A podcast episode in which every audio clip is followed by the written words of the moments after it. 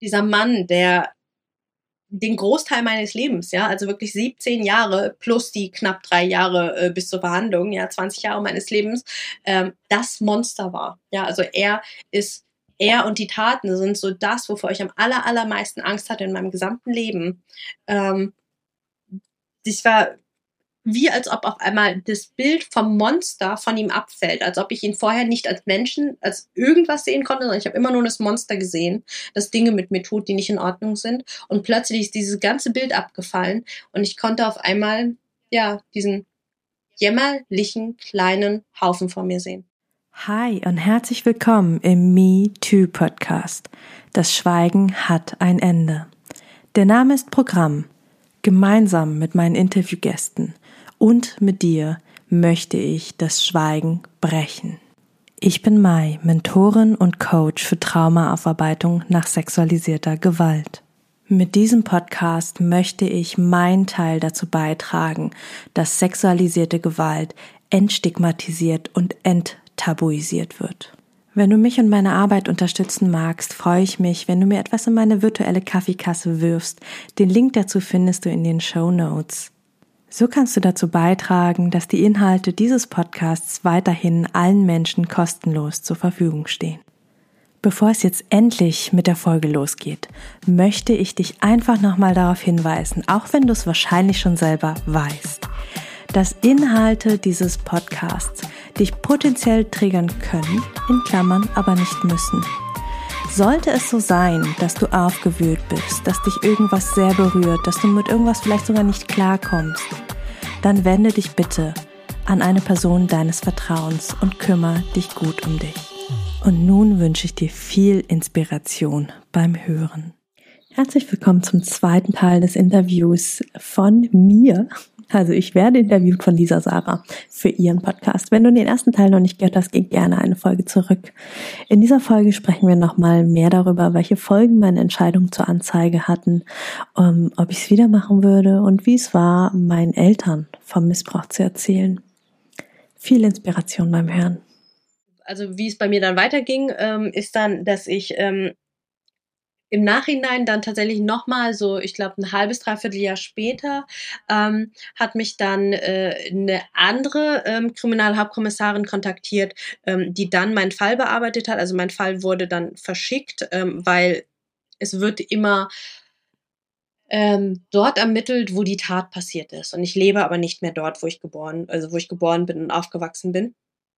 Ähm, von daher, ähm, genau, wurde das quasi alles einmal verschickt und ich hatte ganz, ganz viel Glück und das ist auch schade, dass man überhaupt Glück haben muss in unserem Justizsystem, um Gerechtigkeit zu bekommen. Ich hatte ganz, ganz viel Glück, dass die ähm, Kriminalhauptkommissarin, die meinen Fall übernommen hat, ähm, langjährig ausgebildet ist. Also die ist, ähm, ich glaube, als wir uns kennengelernt haben, hat sie mir erzählt, dass sie seit 35 Jahren nichts anderes tut, außer Sexualstrafdelikte. Boah, krass. Okay. Ja, also ich hatte eine krasse Expertin ähm, und die hat mich kontaktiert ähm, und zwar super lieb und meinte nur, ähm, das ist super, das ist komplett freiwillig, aber wenn ich möchte, würde sie mich gerne nochmal vernehmen, aber mit Tonbandgerät. Ich so, oh, Tonbandgerät. ähm, und ähm, weil sie würde gerne ähm, zwei, drei ähm, Detailfragen mehr oder anders stellen, die in der ersten Vernehmung so nicht gestellt worden sind, ähm, von denen sie glaubt, dass sie sehr, sehr wichtig sind, dass, äh, dass dann, äh, also für die Staatsanwaltschaft, dass dann Anklage erhoben wird. Okay. Ne? Und das fand, also da habe ich einfach super Glück gehabt, dass da jemand ja quasi nochmal mehr Arbeitszeit reingesteckt hat und gemerkt hat, okay, ähm, hier fehlt was oder hier wäre noch was gut, ähm, um die Wahrscheinlichkeit zu erhöhen, dass angeklagt wird. Wahnsinn. Und Mhm. Und äh, das zum Beispiel einfach nur mal als Zahlen im Vergleich. Ähm, meine erste Vernehmung hat drei Stunden gedauert, es sind acht, äh, acht Word-Seiten rausgekommen. Es war ultra anstrengend und scheiße für mich. Mhm. Ähm, und meine zweite Vernehmung, ähm, die hat eine halbe Stunde gedauert. also ähm, das Videoding jetzt meinst du? Äh, genau, also das, äh, die Tonaufnahme Krass. hat nur eine halbe Stunde gedauert ähm, und war relativ in Ordnung, ja, weil es war nur eine halbe Stunde und sie hat die Fragen gestellt, ich konnte einfach erzählen, ohne Pause, ohne irgendwas. Ähm, und äh, am Ende sind 27 PDF, äh, 27 Seiten Gesprächsprotokoll draus entstanden. Boah. Mhm. Die irgendein armer Mensch abtippen musste. Ach, du Scheiße. Ja. Heftig. Und, und, und da kann man sich mal vorstellen, wie viel Arbeit, also ich, und ich glaube tatsächlich, dass das einer der Hauptgründe ist, warum es nicht gemacht wird, weil es einfach super viel Arbeit ist, das am Ende abzutippen und vermutlich hat da keiner Bock drauf. Ja. Was super schade ist, weil, ähm, naja, aber das wissen wir auch alle, ähm, Opferschutz ist bei uns in Deutschland leider, zumindest was das Thema Sexualstrafdelikte angeht, nicht besonders groß geschrieben. Ja. Wahnsinn. Und aber bei der Tonaufnahme, da warst du dann alleine oder war da dann auch jemand dabei? Da war ich alleine, ja. Okay. Ja, das ist einfach unfassbar. Deswegen, also ich muss sagen, ich kann das auch echt verstehen, ne? Wenn, wenn Frauen äh, nicht zur Polizei gehen und keine Anzeige machen. Ich kann es wirklich nachvollziehen, weil das einfach so kräftezerrend ist, ähm, das alles zu machen. Und ich weiß nicht, wie es dir danach ging, aber ich habe ähm, bei mir echt Tage, wenn ich, Wochen sogar gebraucht eigentlich, bis ich so, also bis ich das wie so hab sacken lassen können. Also mich hat das einfach echt krass so, ja, hat echt so meine ganze Energie rausgezogen. Und es hat echt ewig lang angehalten. War das bei dir ähnlich? Also das, äh, du hast jetzt bestimmt nicht irgendwie eine Woche später gesagt, ja, alles gut. Das hat, das hat doch Wochen, muss das doch gedauert haben, bis man das so sacken lassen kann, oder? Das ist eine Mischung. Also einerseits tat es mir unglaublich gut, ähm, einfach darüber zu reden. Ja, okay. also dass, dass da jemand ist, der mir zuhört, dass da, dass das einfach rauskommt und einfach zu wissen, okay, jetzt geht's juristisch seinen Weg. Ja, also das, das war der Teil, der mir sehr, sehr gut getan hat. Ähm, klar war es super anstrengend, klar war es retraumatisierend. Ähm, und deswegen, ich stimme dir da voll zu. Ich kann jede Frau verstehen, die sagt, sie hat da keine Kraft für. Mhm. Ähm, ich ermutige aber auch alle Frauen, es zu tun, wenn sie das Gefühl haben, da Kraft für zu haben. Weil, und da auch wieder, da, da bin ich sehr idealistisch und sage, diesen Kampf, ähm, den führen wir ja nicht nur für uns alleine. Ja. Ne, also äh, es, es hängt ja, natürlich hängt es immer von den Faktoren ab, wie und was da passiert ist. Aber ganz speziell in meinem Fall zum Beispiel, ich war ein, ich war ein Kind, ich war ein kleines Mädchen. Mhm. Ich wusste zu dem Zeitpunkt nicht, ähm, ob oder wie viele andere Opfer es noch gegeben hat oder ja. geben würde. Ja, also für mich war da ein ganz, ganz großer und da, da lässt äh, der Herr Freud grüßen. Ne? Also da war für mich ein ganz, ganz großer Imperativ da, ähm, dass ich da etwas tun muss, weil ich mir selber als Mensch nicht verzeihen könnte, ja. wenn weiterhin ähm, dieser Mann sein Unwesen treiben kann. Ja, wenn jetzt, wo ich mich stark genug fühle, wo ich das, äh, wo ich überhaupt die Kraft habe, in Erwägung zu ziehen, anzuzeigen, es nicht tue aus, ähm, ich sag mal ganz platt Bequemlichkeit mm, oder Angst, ähm, dass andere Kinderleben zerstört werden. Ja. Das hätte ich mir, und das weiß ich, ich da kenne ich mich, das hätte ich mir noch mit 60 und mit 70 und kurz vorm Tod vorgeworfen. Und da habe ich gemerkt, ähm, und da ist es auch wieder weniger altruistisch, sondern da habe ich gemerkt, damit könnte ich nicht leben, wenn ich nicht alles probiert hätte, um andere Menschen zu schützen. Ja, das kann ich sehr, sehr, sehr gut äh, nachvollziehen. Auf jeden Fall. Also da auch echt nochmal Hut ab dass du da wirklich das alles so durchgezogen hast und zur Polizei gegangen bist und ähm, das alles so äh, ja, gut gemeistert hast. Und ähm, eine Sache noch, ich weiß nicht, ob du die mir beantworten, auch beantworten kannst, aber von der Anzeige bis zum Prozess, ähm, korrigiere mich, wenn ich mich falsch erinnere, aber hat das, glaube ich, zwei Jahre gedauert oder sowas? Ist das richtig? Zwei, drei Viertel. Und äh, also du, ich weiß, du bist jetzt kein Staatsanwalt oder sowas, aber weißt du, warum das so lange dauert? Mich hat diese Zahl nämlich im Podcast so ein bisschen äh, zerstört, wo ich dachte so, was? Wieso dauert das so lange? Habe ich auch tatsächlich auch mit der äh, Kripo-Beamtin gesprochen und auch mit meiner Anwältin. Ähm, die Antwort ist leider total platt und easy. Ähm, die Akten stapeln sich bei der Staatsanwaltschaft. Also die Staatsanwaltschaften sind alle ultra überlastet. Ähm, wobei alles sehr verallgemeinernd, aber viele sind, äh, da liegt einfach sehr, sehr viel und dann wird priorisiert. Und dadurch, dass mein, mein Fall so alt war, in mhm. Anführungsstrichen, ähm, hatte der jetzt nicht so eine Prio wie, keine Ahnung, ein frischer Mord oder wo irgend, irgendwer in U-Haft sitzt oder so. Also okay. Also auch wieder ganz platt. Ne? Aber einerseits hat er nicht so die Prio gehabt oder so, so zumindest die Einschätzung. Ähm, Und andererseits ähm, war tatsächlich auch relativ viel Ermittlungsaufwand notwendig, weil der Fall so alt war. Ja. Also ähm, es wurden, ähm, es mussten erstmal über alle möglichen Bundesländer hinweg Menschen ähm, und ähm, wie nennt man das so schön, äh, Amtsbeihilfe, also andere Polizeistationen ähm, überhaupt äh, quasi mit involviert werden. Also wenn ich die Bundesländer mal zähle, ich habe in ähm, Rheinland-Pfalz angezeigt, da habe ich zu der Zeit gelebt. Der Fall äh, ist aber in äh, Niedersachsen passiert, mhm. wo ich aufgewachsen bin. Ähm, meine Eltern, die beiden in Niedersachsen leben, die mussten ähm, quasi, also die wurden geladen. Meine ähm, Schwester, die in Berlin lebt, wurde geladen. Also die werden ja dann äh, quasi immer von der Polizeistation bei sich vor Ort geladen. Das heißt, das äh, geht quasi überall hin und her. Ähm, meine äh, beste Freundin von damals, ähm, mit acht. Ähm, die wurde äh, geladen, äh, die hat auch in Niedersachsen gelebt. Ähm, der Täter lebt in NRW, also in Nordrhein-Westfalen. Mhm. Äh, er wurde geladen, äh, seine Söhne wurden geladen. Also weißt du, allein, allein wenn du dir dieses Wirrwarr anhörst, ja. ähm, versteht man, glaube ich, schon, okay, ja, das dauert halt seine Zeit. Und dann tatsächlich noch ähm, wurde auch, und das fand ich, finde ich ziemlich, ziemlich cool, äh, wurde eine unangekündigte Hausdurchsuchung bei ihm gemacht, mhm. die auch ähm, stark vorbereitet werden muss. Ne? Also, dass sie da quasi den richterlichen Beschluss haben, dass die Polizei dann da auch ähm, an beiden Orten, also die haben quasi das Wohnhaus, also da, wo die wohnen, und äh, deren Laden, haben die halt zeitgleich umstellt, um da eben, ähm, ne, dass da nichts vernichtet werden kann und so weiter. Ähm, und das musste eben auch vorbereitet werden. Dann ähm, äh, auch super goldig eigentlich. Ich habe äh, mein MBA gemacht äh, mit Ach und Krach während der Zeit. Mhm. Ähm, hab, äh, und die Kriminalhauptkommissarin, die mich das zweite Mal eben nochmal ähm, vernehmen wollte, ähm, wusste das von meiner Mama. Also ich hatte noch drei Monate bis zum Abschluss und sie wusste, weil sie mit meiner Mama gesprochen hat, dass ich äh, eben noch äh, den Abschluss machen werde und äh, wollte mich nicht vor dem Abschluss einladen. Also sie, sie hat quasi wirklich aus Rücksicht gewartet, weil sie gesagt hat, die drei Monate hin und her, her machen jetzt keinen großen Unterschied, aber äh, sie können einen Unterschied für den Abschluss machen ne, dass ich den dann vielleicht nicht pack, weil ich dann, äh, dann da bei dieser Vernehmung war oder weil es alles so stressig ist und ich dann irgendwie zurückgeworfen werde. Und deswegen quasi da nochmal kommen drei, äh, drei Monate, die ich sehr klar erklären kann, dass sie mich dann eben erst äh, danach kontaktiert hat, äh, ja. was ich super menschlich und super goldig finde. ja, absolut.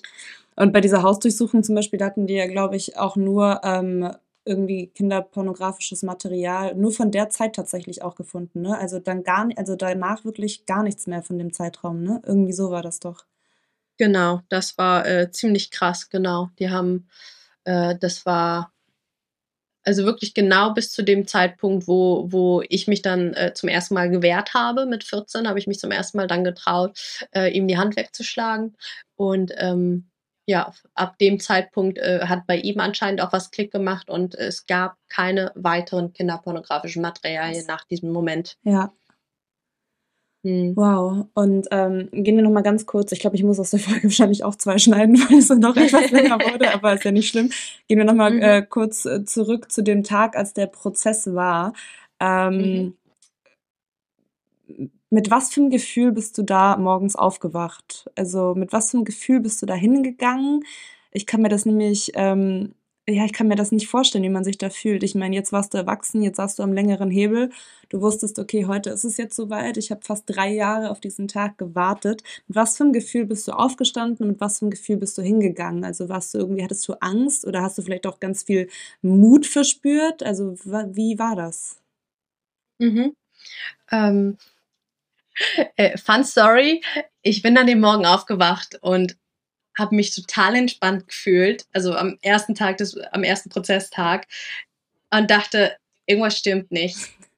Äh, äh, hä? Ich, nee, irgendwas wird, also da war sowas von, irgendwas wird heute passieren. Irgendwie stimmt hier was nicht. Hier ist was nicht, hier ist was nicht richtig. Ähm, ich glaube, ich sehe den heute nicht. Also, Hast du wirklich so, ein Gefühl gehabt? Ich hatte, und, und ich bin mit voller Leichtigkeit aufgestanden. Ich, ohne Witz, ich bin schon am Abend vorher schlafen gegangen und hatte schon die Schlaftabletten, ähm, also ne, homöopathisch und so und pflanzlich, ähm, hatte ich schon äh, dabei, weil ich wusste oder weil ich mir dachte, ich werde nicht schlafen können. Ich habe geschlafen wie ein Baby. Ich bin am nächsten Tag aufgewacht und dachte so, ich bin tiefenentspannt, irgendwas stimmt nicht. Und dann sind wir hin zum mhm. Prozess, mhm. also zum Gericht. Ähm, und also äh, das, das, das kann man, also das klingt manchmal wie im Film. Ich weiß, was jetzt kommt, ich kenne die Story, aber erzähl du es. wir, sind, wir sind erstmal dahin gekommen und die Gerichtssaaltür war zu. Und ich so, warum ist die Tür zu?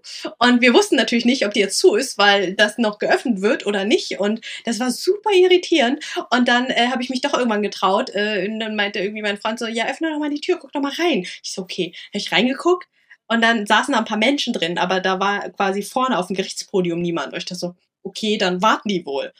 Und dann habe ich die Tür wieder zugemacht. Und dann äh, haben wir quasi neben der Tür war da so, ein, äh, so, ein, so eine Tafel ähm, und es war ich weiß nicht noch, es war 10.30 Uhr, ja, wie, auf meinem Brief war, war ich für 10.30 Uhr als Zeugin geladen. So, und dann stand aber auf dieser Tafel 10 Uhr. Und ich so, warum steht da 10 Uhr, wenn in meinem Brief 10.30 Uhr stand? Und es ist einfach so, hä? Ja, wie, wie im schlechten Film. Und dann, und dann hat es bei mir so ein bisschen Kick, Kick, Kick gemacht und dann dachte ich, shit, ich war als Zeugin geladen. Das bedeutet wahrscheinlich, hat es früher angefangen und um 10.30 Uhr sollte ich als Mensch sprechen. Ne? Ah. Ähm, aber ähm, das nochmal als Hintergrund. Äh, ich wurde für den Tag wieder ausgeladen als Zeugin, weil ich doch nicht an dem Tag, sondern am zweiten Tag sprechen sollte. Mhm. Aber ich hatte mir eben die Uhrzeit 10.30 Uhr aufgeschrieben. Und ich wusste nicht, dass das Gericht früher anfangen würde, weil ich an allen Gerichtstagen dabei sein wollte. Und ich wusste aber nicht, wann es anfängt. Mhm. Ähm, und ich bin einfach davon ausgegangen, dass es um 10.30 Uhr anfängt, äh, weil es ja auf meinem Zettel so stand. Und naja, da ist super irre, bin ich halt nochmal rein und habe nochmal geguckt. Und dann saß vorne halt die Gerichtsschreiberin. Und dann bin ich mal so hinten meint so, ähm, Entschuldigung, hat das hier schon angefangen? Und dann guckt sie mich an, meint so, sind Sie die Frau Nguyen? Ich so, ja. Moment, ich hol mal Ihre Anwältin. Ich so, was? Und dann oh saßen die halt alle hinten drin. Also es gibt äh, quasi so richtig klischeehaft quasi hinten diesen, äh, diesen kleinen Raum, wo die, ähm, wo äh, in den ganzen Serien dann auch immer die Richter rauskommen. Mhm. Und da saßen die quasi äh, sein Anwalt, meine Anwältin, ähm, die äh, RichterInnen äh, und der Oberstaatsanwalt. Und äh, dann holte sie halt meine Anwältin raus und die Frau, äh, die Anwältin so, ah, sie sind ja doch hier und ah, ich wusste nicht, ob sie doch zum ersten Tag kommen wollen oder nicht. Und ich so, ja, und was ist jetzt? Und sie so, ja, Moment. Und dann ist sie mit mir rausgegangen. Ah, ist echt wie im schlechten Film. Ja. Und dann ist sie mit rausgekommen und hat mir erklärt, ja, äh, der äh, erste Gerichtstag ist vorbei. Ich so, wie, der ist vorbei? Das, das war eine halbe Stunde, wie kann der vorbei sein? Mhm. Und dann meinte sie so, ja, äh, ähm, es wurde nur die Anklage verlesen, ähm, weil äh, der Herr hm, hm, hm, äh, hatte einen Unfall und äh, kann nicht kommen. Und ich so, wie, der hat einen Unfall? Wollt ihr mich hier gerade alle verarschen? Ja, wirklich. Ja. Und äh, ja, dann hatte der halt einen Unfall und lag im Krankenhaus am Vortag. Oh. Also er, äh, er wollte quasi am Vortag anreisen und äh, hatte einen Unfall. Und äh, natürlich, der, der erste Gedanke, der bei uns allen kam, war, okay, der ist feige, der ja. wollte, genau, ja. der wollte sich ums Eck bringen und hat es nicht gepackt. Ja, aber der hab ich, war tatsächlich auch mein erster Gedanke, ja. Mhm. Und äh, dann war irgendwie so, ja, okay, kein Wunder. Also irgendwie wusste mein, also ne, das Feld weiß ja immer Bescheid oder der Systemik sagt man, das System weiß Bescheid und deswegen konnte ich so gut schlafen und deswegen war ich am Morgen so entspannt, weil alles in mir schon wusste, wir werden den heute nicht sehen. Krass, ey. Ja. Da denkt, da denkt, da denkt man auch wirklich so, das kann jetzt nicht wahr sein, ne? Das kann einfach mhm. nicht wahr sein. Heilige Scheiße, ey. Unfassbar. Und ähm, dann hat das Ganze eine Woche später stattgefunden. Genau. Okay. Und wie bist du alles nochmal? Wie bist du dann mit dem Gefühl dahin? Das war tatsächlich dann anders, ja. Das, das war dann der, das Gefühl, das ich an dem, äh, an dem ersten Tag erwartet hätte. Also das war wirklich so, äh, nicht so gut geschlafen und hm, und am Morgen schon so, okay, jetzt, jetzt ist Anspannung. Also ähm, meine Familie hat mich begleitet und mein Freund, das, äh, da bin ich denen sehr, sehr dankbar für. Die haben alles in Bewegung gesetzt, dass, äh, dass ich da nicht alleine bin. Und dann sind wir quasi im gemeinsamen Auto halt hingefahren ähm, zum Gericht, so eine Dreiviertelstunde, Stunde. Und es war wirklich große Anspannung da. Glaube ich. Und ja. Und naja, und dann. Ja. Nee, Entschuldigung, erzähl fertig. Äh, ja, und dann sind wir da quasi äh, zu Gericht rein. Und dann wirklich wie im Film äh, ist da dieser lange Gerichtsflur, dieser dreckige, hässliche Linoleumboden, diese hässlichen, dunklen Holzbänke an genau den so Seiten. man sich vorstellt, ne? Ohne Witz, ohne Witz. Ey, irgendwer meinte schon, ey, Mai verfilm das. Ich so, das glaubt mir keiner. oh. Ja, und dann äh, komme ich da halt hin und dann sehe ich äh, quasi von der Rückseite sehe ich den, den Mann halt schon. Ne? Also den, den Nennonkel und äh, wusste schon so, okay, ich habe keinen Bock mit dem zu reden, ich will den nicht sehen. Ähm, wir sehen uns dann nachher vor Gericht und es reicht mir. Und dann habe ich mich halt umgedreht äh, und habe dann quasi, ne, wie man das so kennt, habe dann quasi so getan, als ob ich mit meinem Freund rede. Also ich habe dann halt mit ihm geredet, aber es war irgendwie vollkommen wirr. Ja, ich weiß, du und, Mhm. Und ähm, dann ist quasi das passiert, womit ich halt im Leben nicht gerechnet habe. Also ich habe wirklich, ich habe insgesamt zwei Jahre Psychoanalyse gemacht, also als Psychotherapie äh, und saß zweimal die Woche eine Stunde auf der roten Couch. Ähm, genau genommen lag, also wirklich ganz, ganz klischeehaft rote Couch liegend und habe mit meiner Therapeutin wirklich über alles Mögliche gesprochen und alle meine Angstszenarien und Sorgen und dass er mich beleidigt und beschimpft oder äh, wie sonst was ähm, und mich eine Lügnerin nennt oder einfach schweigt oder ist es, ich habe mir alle, alle, alle Szenarien ausgemalt und keine, also wirklich keines meiner Szenarien ist eingetroffen. Und ich dachte, das kann doch jetzt nicht sein. Ähm, und dann ist er halt tatsächlich um mich herumgegangen und ist vor mir auf die Knie gefallen. Das ist, das habe ich in der Podcast-Folge auch gehört und ich finde das jetzt, wo ich schon wieder höre, schon wieder so krass einfach. Also, das, das, ich habe das auch noch nie gehört von, von irgendwo. Ich auch nicht. Also echt, das, das, das war so, als ich das auch gehört habe, habe ich echt so diese Gänsehaut bekommen, weil ich mir dachte so, what? So, was? Mhm. Oder ich glaube, auf einem seiner Artikel ähm, auf der Website, da, da, sind ja auch diese die, die ähm, Zeitungsartikel oder die dir eben veröffentlicht wurden. Da steht, glaube ich, auch, dass ähm, er dich ja, und das erzählst du auch im Podcast nochmal, dass er dich auch am Ende, äh, also nach dem Prozess dann umarmt hat, die du nicht erwidert hast, die Umarmung, aber er hat das gemacht und für dich war das wohl auch in Ordnung, so wie du das geschildert hast. Aber dass er da vor dir auf die Knie gegangen ist, das ist einfach, das ist so krass. Und äh, was wie hast du da reagiert und was war da dein Gefühl? Also, also hast du irgendwie, ähm, ja, was hast du da empfunden? Ich kann mir das nicht vorstellen. Ich hätte es mir vorher auch nicht vorstellen können. Ähm, das war irgendwie einmal alles. Also im ersten Moment erstmal vollkommenes Unverständnis. Also wirklich so, was passiert dir gerade? Ich bin im falschen Film, das kann nicht sein. Ist das die Realität? Kneif mich mal bitte wer. Ähm, und dann aber auch irgendwo so, also das war so, als, als so, so dieses klassische Gedankenrasen, ne? Also keine Ahnung, wie viele Minuten da vergangen sind oder äh, vielleicht nur Bruchteil von Sekunden, weil äh, unser Hirn kann ja ziemlich schnell, wenn es will. Mhm. Mm. Und das war ähm, mein Freund stand hinter mir, da bin ich sehr dankbar für. Der hat mir, ähm, na, also der hatte quasi, hat gemerkt, so, okay, hier, hier passiert gerade was und hat mir einfach ganz, ganz liebevoll stärkende Hand so auf die Herzrückseite oder wer nicht so yogisch ist, äh, zwischen die Schulterblätter mhm.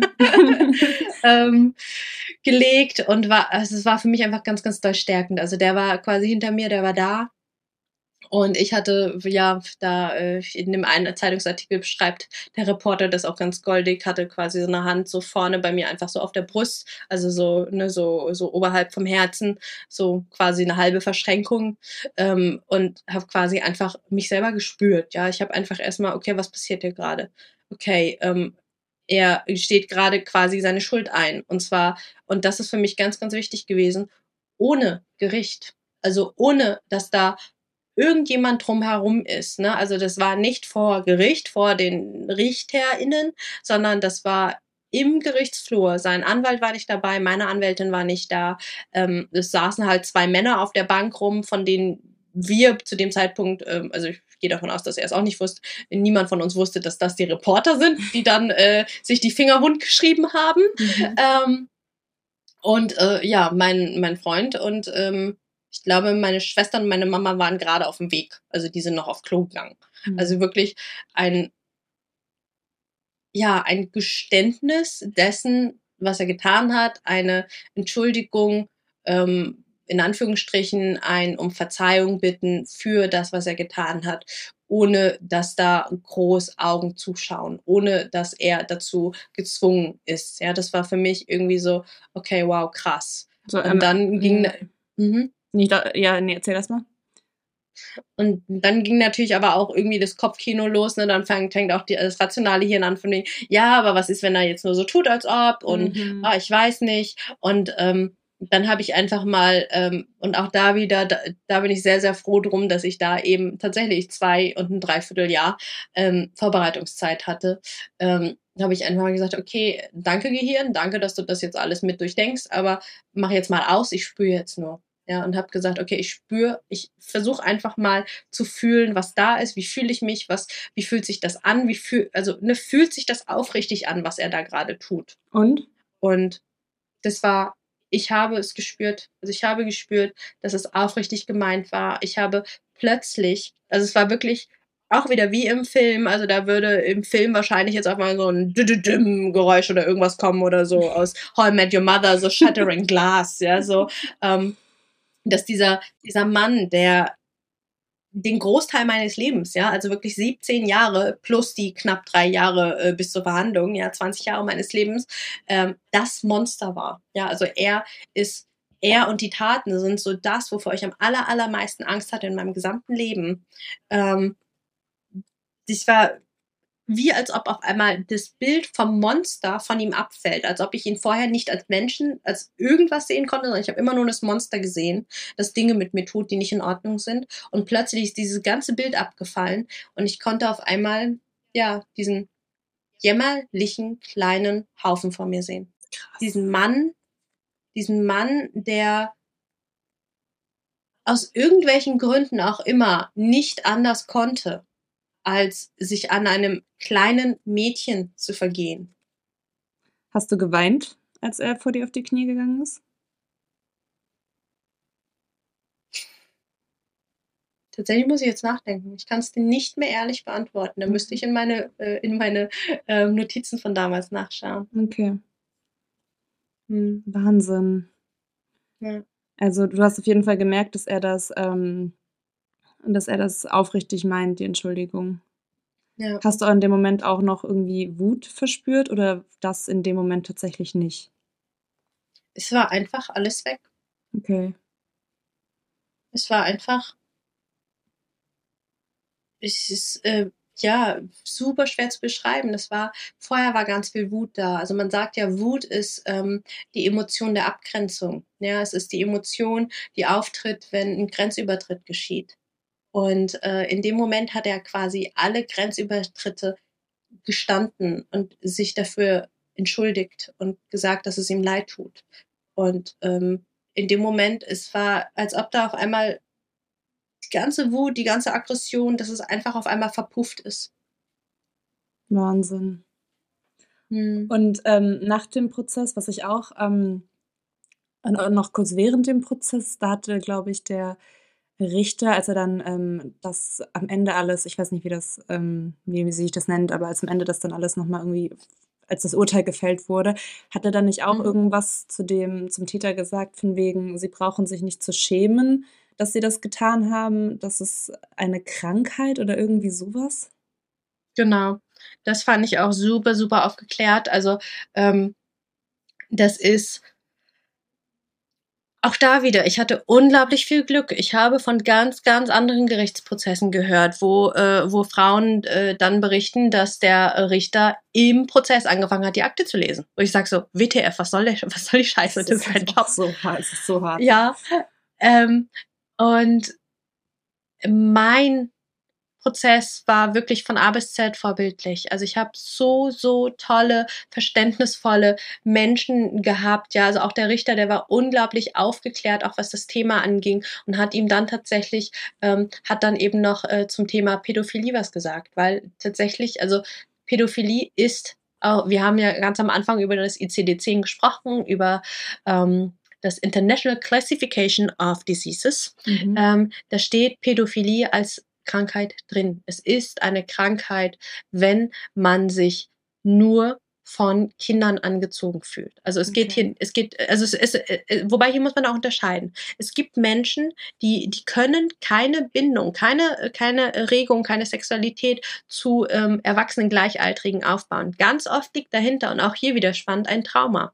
Ganz oft liegt dahinter zum Beispiel Kriegstrauma ähm, oder ähm, selber missbraucht worden oder ähnliches oder irgendwelche anderen Störungen, dass ein Teil von ihnen immer noch in dem Alter ist. Weißt ja? du, weißt du, ob und das deswegen, der Fall war? Das weiß ich nicht, weil ich nie mit ihm, äh, also darüber habe ich nicht mit ihm gesprochen und äh, ich vermute, dass er es auch einfach selber nicht weiß. Okay.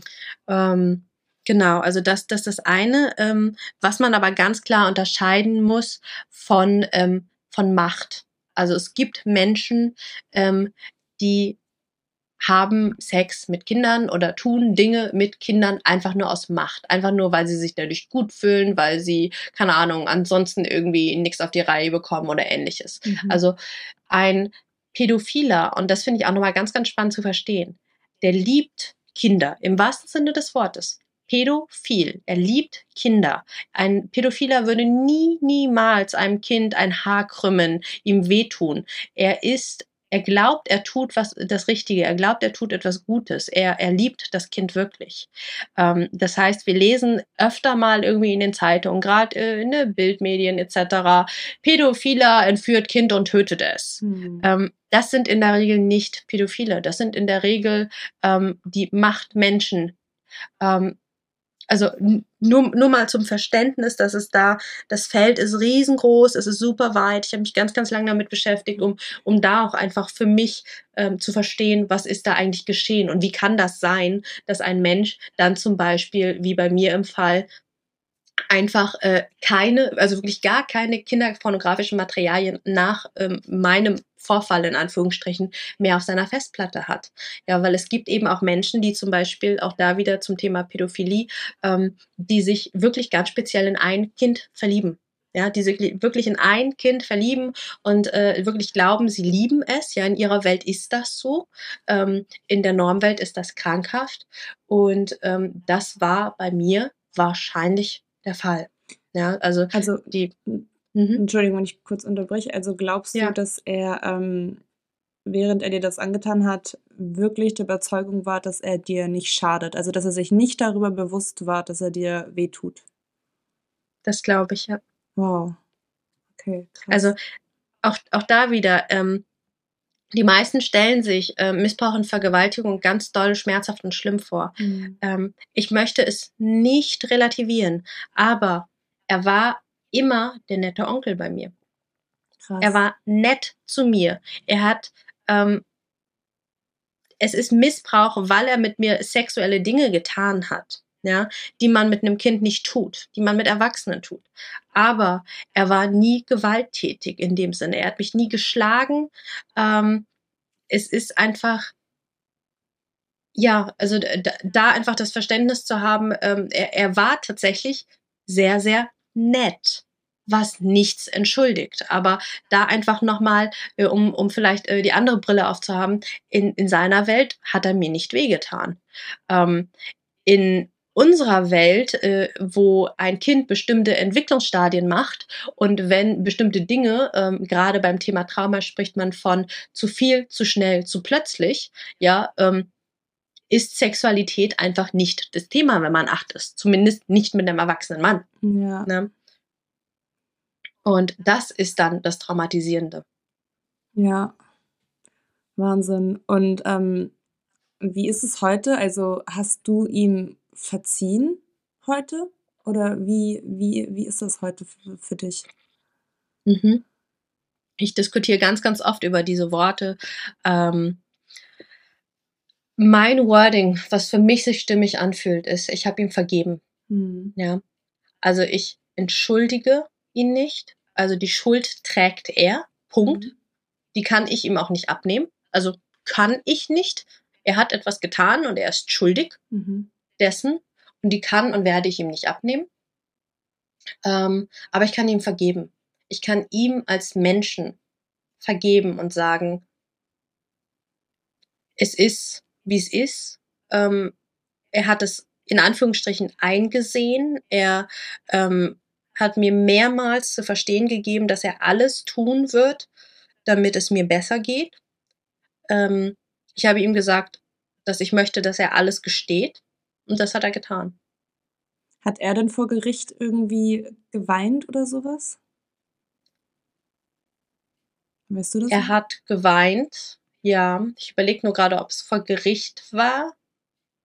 Nee, vor Gericht war er tatsächlich komplett freeze. Also er hat die ganze Zeit nur auf den Boden gestarrt, auf die, äh, auf seine Füße geguckt. Ähm, aber wir haben ein Mediationsgespräch gehabt nach dem Vorfall mit äh, seinem Kniefall.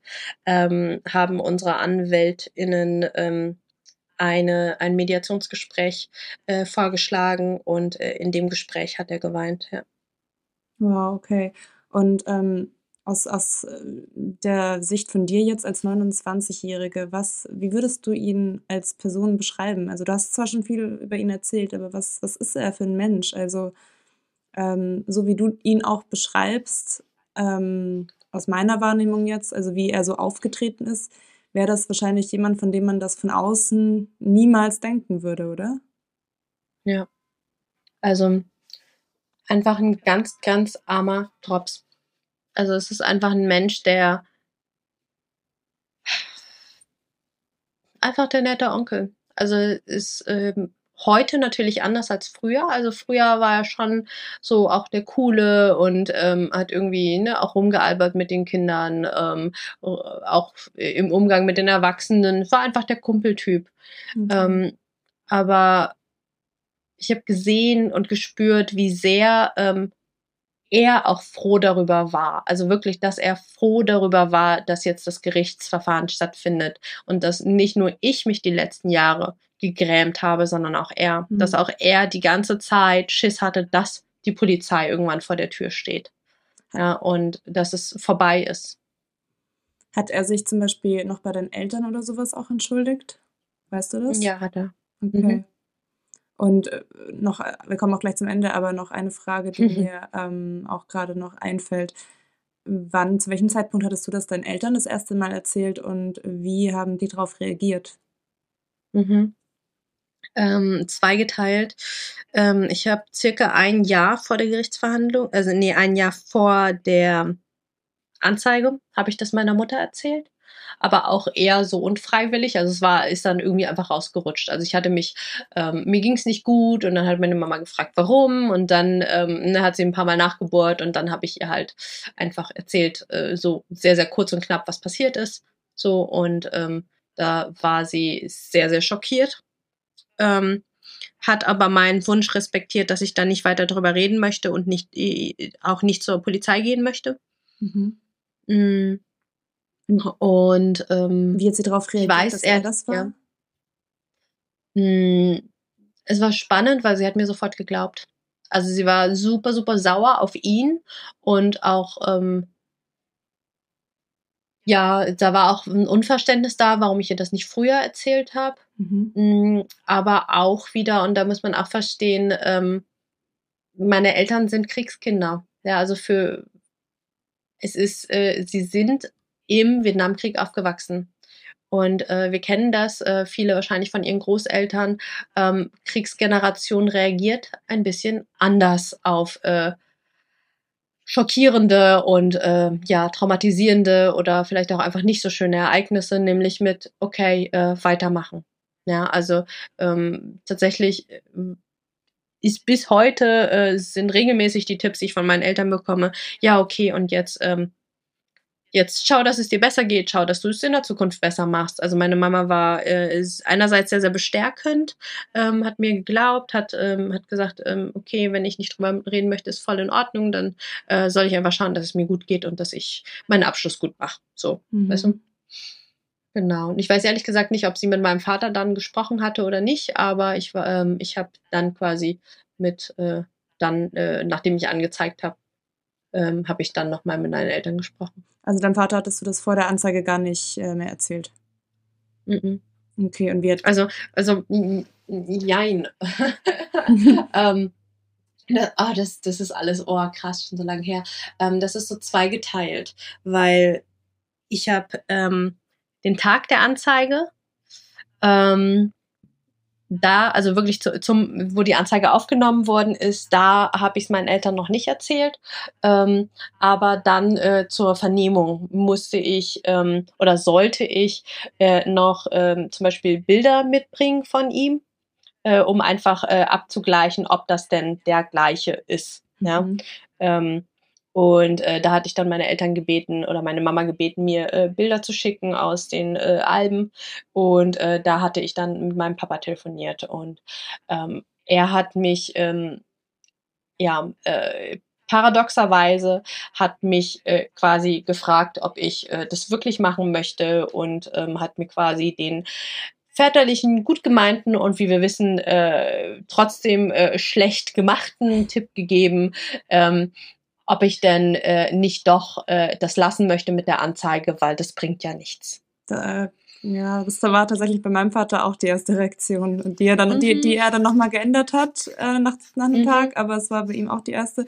Ähm, krass. Also wie, wie ja. wieso dachte dein Vater, also da, dass das nichts bringen würde, kann ich nicht ganz verstehen. Also ähm, dachte er, er kriegt keine Strafe oder dass das alles schon zu lange her ist? Oder warum war das, hat, hat sich das seiner Meinung nach nicht mehr irgendwie gelohnt? Ähm, tatsächlich wahrscheinlich eine Mischung aus allem. Ne? Mhm. Ne? Also wir haben, ähm, ich, ich hatte, ich habe ja überhaupt keine Zeugen äh, und Zeuginnen gehabt. Es ist so lang her. Es war Aussage gegen Aussage. Ähm, Rechtsverfahren, also Strafverfahren in Deutschland äh, wegen sexueller Straftaten sehen sowieso ziemlich scheußlich aus. Ich, ich, vermute nicht, dass er die Statistik kennt, aber ähm, äh, einfach, das ist einfach äh, ziemlich sick.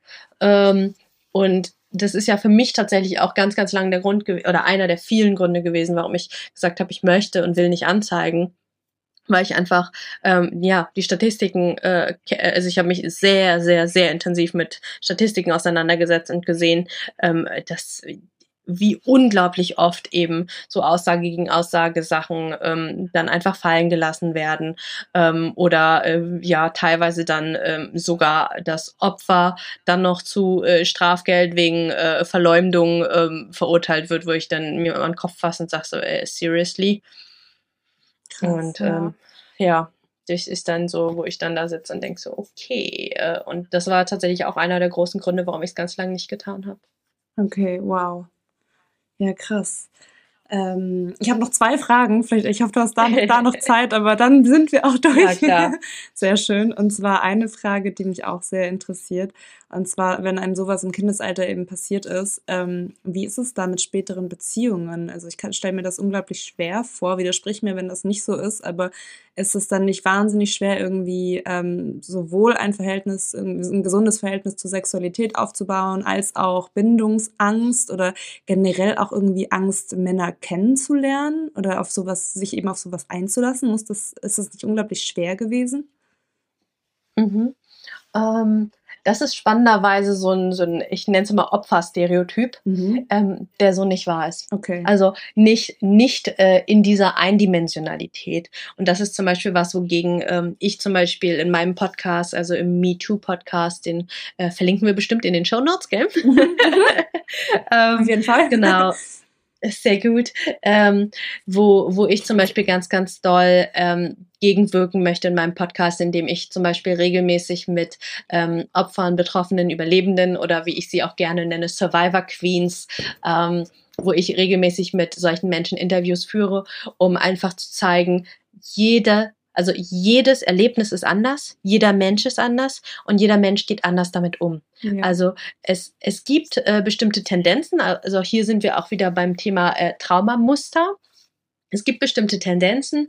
Jemand, der die ein Trauma erlebt hat, ist in der Regel extrem danach im Leben. Okay. Und extrem meine ich tatsächlich im Sinne von, wir erinnern uns an Mathe, an die Gaußsche Glockenkurve, extrem in die eine oder in die andere Richtung, nicht mehr im Normbereich, wo die Glocke so schön hoch ist, sondern ähm, das eine, was wir eben ganz, ganz oft sehen, was eben äh, das äh, de, dem Stereotyp Opfer entspricht, ist eben äh, angstvoll sein, Bindungsangst haben, Angst vor Sexualität haben, vielleicht auch keine Sexualität haben, Angst vor Männern haben. Äh, Klischee sagt uns ja auch, naja, dann werden sie halt eben lesbisch. Ähm, das gibt es alles, aber das ist ein super eindimensionales Bild, weil ich habe ja gerade gesagt, Glockenturbe extrem. Das heißt, wir haben auch das andere Extrem. Es gibt das Extrem der Frauen, die dann sagen, okay, und jetzt erst recht recht. Jetzt erst recht lebe ich eine gewählte, frei gewählte Sexualität. Ich habe, ähm, man nennt es im, in der Psychologie Promiskuität. Ja, ich habe viel Sex. Ich äh, suche mir die Männer aus, mit denen ich Sex habe. Das sind vielleicht sogar die Sexbombs, ja, wo wir mhm. manchmal dann als Frauen daneben stehen, so, boah, krass, die kriegt ja jeden rum. Mhm. Ja, also dass, dass sie quasi da in eine, ähm, man nennt es auch Überkompensation gehen, äh, um sich quasi zu beweisen, so ich, ich kann und ich darf und ich will. Mhm. Ähm, die äh, vielleicht sogar super viele Beziehungen haben oder sogar Langzeitbeziehungen. Also es, es gibt quasi das, das gesamte Bild Auffällig ist einfach nur, dass es oft nicht im Normbereich ist, egal in welche Richtung. Ähm, was nicht bedeutet, dass es nicht auch volle Kanne Normbeziehungen gibt und nicht volle Kanne vo voll in Ordnung ist, äh, für, für die mit äh, Liebe und Sexualität und so umzugehen. Was aber häufig ist und was tatsächlich auch einfach dem Krankheitsbild der PTBS geschuldet ist, also der posttraumatischen Belastungsstörung, dass ähm, oder andersrum sogar noch, äh, wenn wir von Gesundheit sprechen, dem ähm, unserem System, das da, darauf achtet, dass wir gesund sind, dass wir leben. Ja, also Überleben ist wichtiger als äh, psychische Gesundheit. So, ne? Also klingt jetzt doof, aber unser System rankt und sagt, Leben ist besser als alles, äh, als als Sterben, äh, als krank sein, whatever. Also an allererster Stelle steht immer erstmal Leben. Und ähm, deswegen wird zum Beispiel der Schmerz, wir hatten vorhin drüber gesprochen, Dissoziation, wird der Schmerz abgekapselt, sowohl der körperliche als auch der emotionale Schmerz. Das Problem ist, wir Menschen können Gefühle nicht lokal betäuben. Wir können nicht sagen, ähm, ich schneide mir alle ähm, unschönen Emotionen ab. Ich möchte keine Trauer, Wut, Angst und Scham und Schuld mehr spüren. Mhm. Was wir dann tun, ist, dass wir alle Gefühle betäuben. Also ich, äh, ich mal äh, in meinen Workshops dann immer so, so eine Zickzackkurve hin und äh, mal dann quasi so zwei parallele Linien rein, wo dann quasi die Ausschläge abgeschnitten werden. Und das ist, äh, ich sage mal, das ist so die Gefühlswelt, die man, die man sich auch vorstellen kann bei jemandem, der die Missbrauch erlebt hat. Es gibt nicht mehr das mega krasse nach oben, aber es gibt auch nicht mehr das mega krasse nach unten. Okay. Und das ist beides super schade, weil wir sind Menschen und wir sind hier, um all diese menschlichen Erfahrungen zu machen, mit dem ganz, ganzen krassen Drum und Dran. Und in, und wenn wir uns dann vorstellen, okay, es fehlen die krassen Ausschläge nach oben, was sind denn die krassen Ausschläge? Liebe, verliebt sein, ähm, nach unten, Liebeskummer, ähm, also wenn wir jetzt gerade mal im Feld Beziehung bleiben, ja, und ähm, da zu verstehen, okay, also da, da fehlt anscheinend den Menschen ähm, tatsächlich eine in Anführungsstrichen Fähigkeit oder die Fähigkeit ist abgekapselt. Und äh, ich merke in meiner Arbeit, also wie gesagt, wir machen viel zum Thema Beziehung, Sexualität, Liebe, ähm, Körperwahrnehmung. Da arbeiten wir ganz, ganz viel dran, dass die Gefühle wieder wieder da sein dürfen, dass der Körper das wieder das Gefühl hat, okay, wir sind hier sicher, wir dürfen wieder alles fühlen und zwar nach oben mhm. und nach unten. Wow, das war schön gesagt auf jeden Fall. ja, krass. Richtig, richtig gut erklärt. Und ähm, jetzt noch zur allerletzten Frage. jetzt wirklich. ähm, mhm. Und zwar, wenn jetzt hier noch ein anderes, relativ junges Mädchen zuhören würde, sagen wir mal wirklich erst 13, 14, 15 und sowas aktuell erlebt oder erlebt hat ähm, als Kind, was würdest du sie wissen lassen wollen? Welche Message kannst du ihr mitgeben? Hol dir Hilfe. Ganz, ganz wichtig, hol dir Hilfe. Ähm, und äh, da wiederhole ich tatsächlich gerne die Message, die ich von der Sonja Howard ähm, gelernt habe. Such dir so lange Hilfe, bis du Hilfe bekommst. Man spricht davon, dass Kinder sieben Personen sich anvertrauen müssen, bis sie Hilfe bekommen. Echt Und das jetzt? ist scheiße. Das ist richtig scheiße, ja. Ich, wenn du dir überlegst, dass so ein kleiner Eumel äh, sieb, äh, mit sieben Erwachsenen sprechen muss, bis äh, der erste Erwachsene kommt und sagt, ja, okay, komm, wir, äh, wir schauen mal. Ähm, von daher, also hol dir Hilfe und lass dich nicht wie äh, die kleine Mai damals von der ersten Ablehnung abbringen und lass dich auch nicht von der sechsten und siebten Ablehnung abbringen. Du wirst Hilfe bekommen. Ähm, Schau, was sich für dich richtig anfühlt. Du kannst es im Freundes- und Bekanntenkreis probieren. Ähm, du kannst aber auch, wenn die Anonymität ähm, einfacher ist für dich, beim Hilfetelefon sexueller Missbrauch anrufen.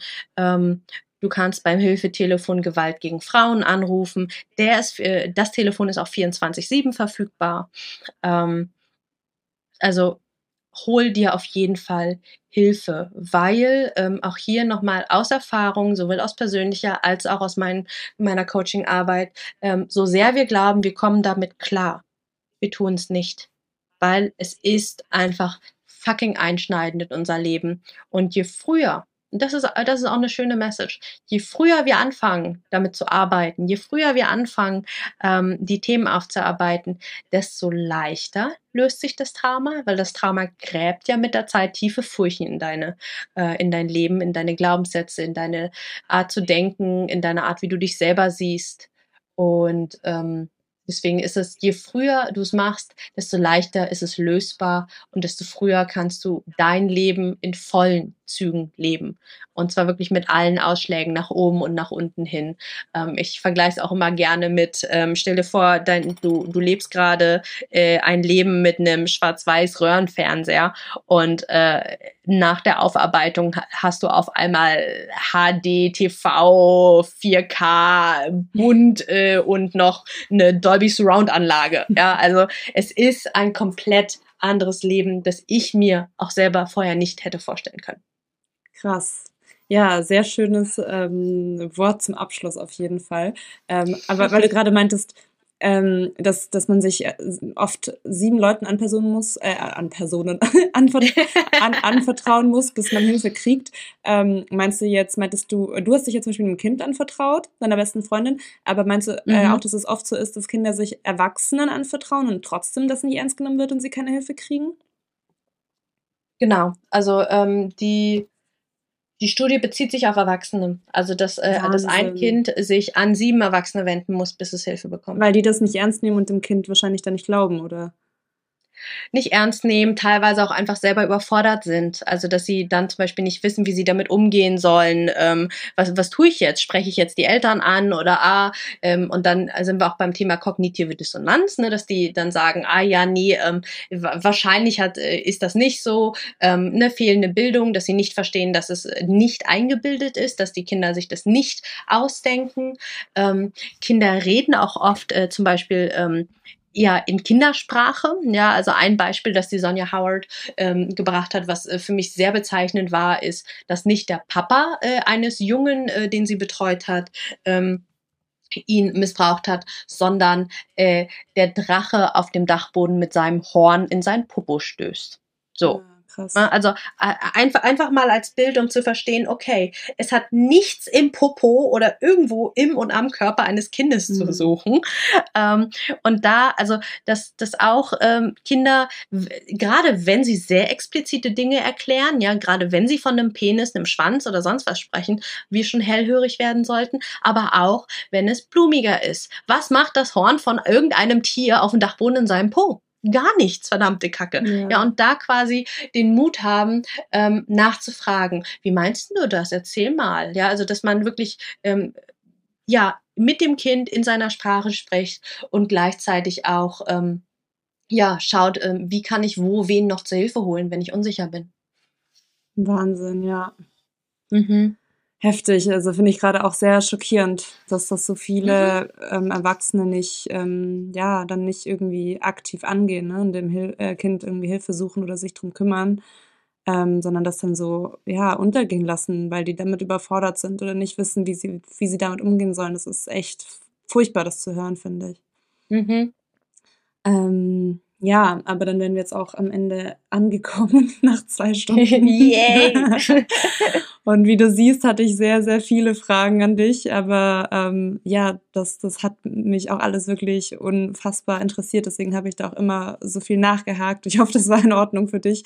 Voll. Und du hast auch so gut über vieles aufgeklärt, was ich noch nicht wusste, nicht ansatzweise wusste. Und ganz viele Hörer hier ansatzweise auch nicht wissen. Und ähm, ich finde es einfach unglaublich wichtig, da auch viel mehr ähm, ja, Wissen über diese Themen zu verbreiten und auch ähm, wie du auch erzählt hast, so was so Anzeichen sind bei kleinen Kindern oder jetzt auch am Ende nochmal, ne, wenn die sowas irgendwie von sich geben, dass man da nicht einfach weghört oder, oder das nicht so richtig wahrnimmt, sondern dass man gerade eben hinhört und versucht da wirklich auch äh, zu handeln und nicht sagt, ja, okay, wird schon nix sein, ne, ähm, dass das ja. wirklich der falsche Weg ist, sondern wirklich auch versucht dann da zu agieren.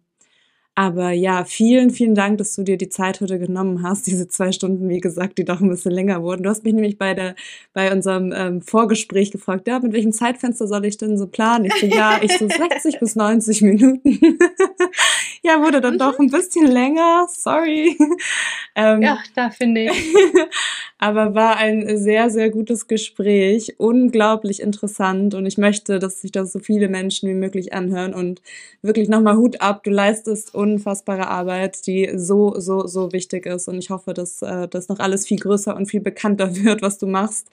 Und ja, wirklich, mach weiter so. Und äh, du bist, glaube ich, so eine unglaublich große Hilfe und Inspiration für ganz, ganz viele Menschen da draußen. Und ja, deswegen herzlichen Dank an dieser Stelle. Wow, total, total gerne. Und da auch nochmal ein Danke an dich, Sarah, für all deine Recherchearbeit. Das habe ich dir auch schon vorher gesagt. Du hast mir ja schon einen Teil der Fragen zugeschickt. Du hast so, dir super, super viel Zeit genommen. Und ich glaube, deswegen ist das Interview jetzt auch so ultra deep geworden. Also wirklich ohne Witz, es ist eines der deepesten und schönsten Interviews, äh, die ich bisher führen durfte, weil du dich eben so mit meiner Geschichte und mit meiner, ich sag mal auch, wie ich mich positioniere, wie ich die Welt sehe, schon so viel auseinandergesetzt hast, dass du äh, da nochmal spezieller nachfragen konntest. Und das macht's, ähm, ja, macht die Folge sehr, sehr reich. Und ähm, dafür bin ich dir sehr, sehr dankbar, dass du das Thema ja auch bei dir auf dem Podcast, dass du dem so viel Raum gegeben hast, dass du mir so viel Raum gegeben hast.